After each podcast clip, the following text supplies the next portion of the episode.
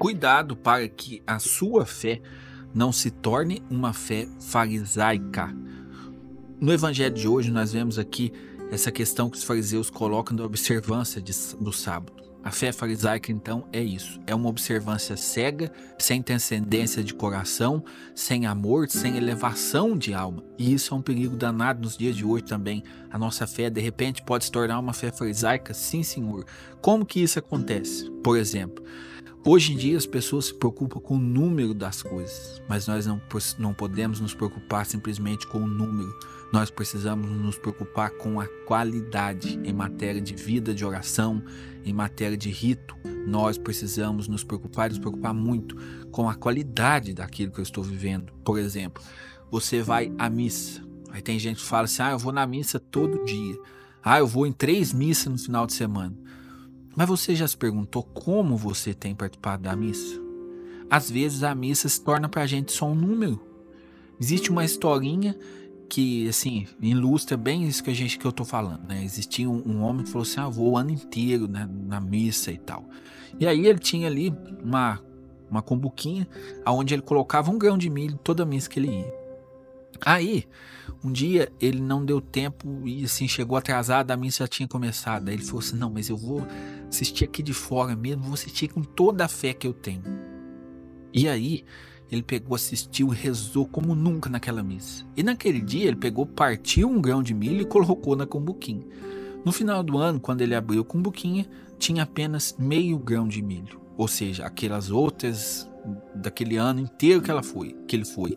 Os outros grãozinhos de milho não tinha nenhum, mas tinha apenas meio daquela missa que ele assistiu lá fora. Por quê? Porque ele rezou e rezou de verdade.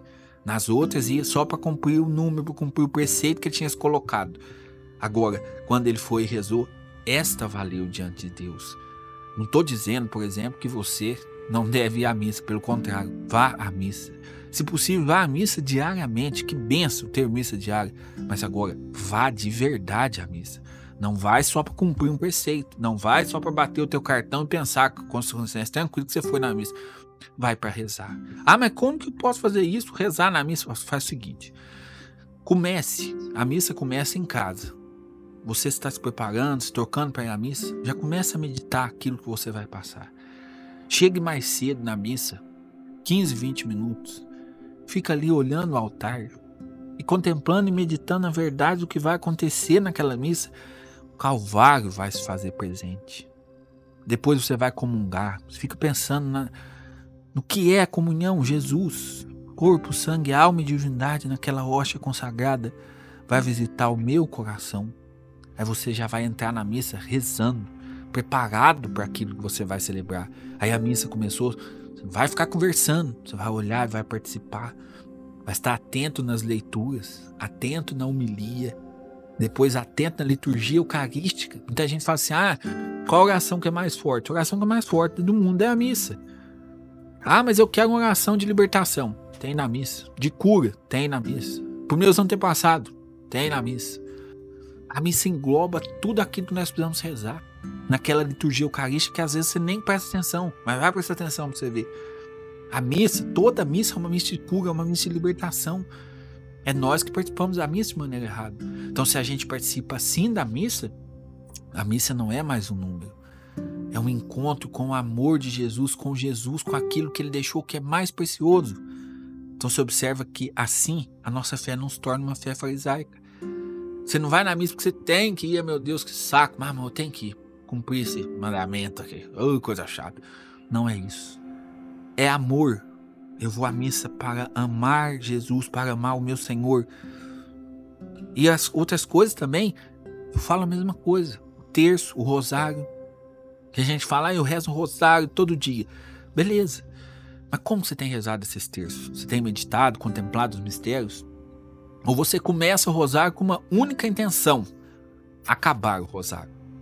Se você faz assim, sua oração se tornou uma oração farisaica. A oração farisaica, o rito farisaico, é um rito que se preocupa só com o número, que não tem qualidade interior. Entendeu? Então, por exemplo, muitas vezes a gente não vai estar tá voando, morrendo de vontade de ir, mas esses exercícios de meditar, de contemplar aquilo que a gente vai fazer, nos ajuda a estar ali de verdade. E oração é corações ao alto, é elevação do coração, é encontro com o Senhor. Quantas pessoas assistem à missa, rezam um terço e não faz uma oração? Quantas pessoas comungam sem fazer ação de graça? A fé se tornou farisaica. Depois da comunhão, faça uma ação de graça. Durante 10, 15 minutos fica ali, adorando Jesus que está dentro de você. Oh, meu irmão, não perca essa chance, essa oportunidade de viver a sua fé. Não deixe que a fé se torne para você um simples cumprimento de rito. Não. É o mais profundo e mais belo gesto de amor. É a mais profunda e mais bela entrega ao amado. Isso faz com que a nossa fé não se perca em ritos vazios. Em nome do Pai, do Filho e do Espírito Santo. Amém.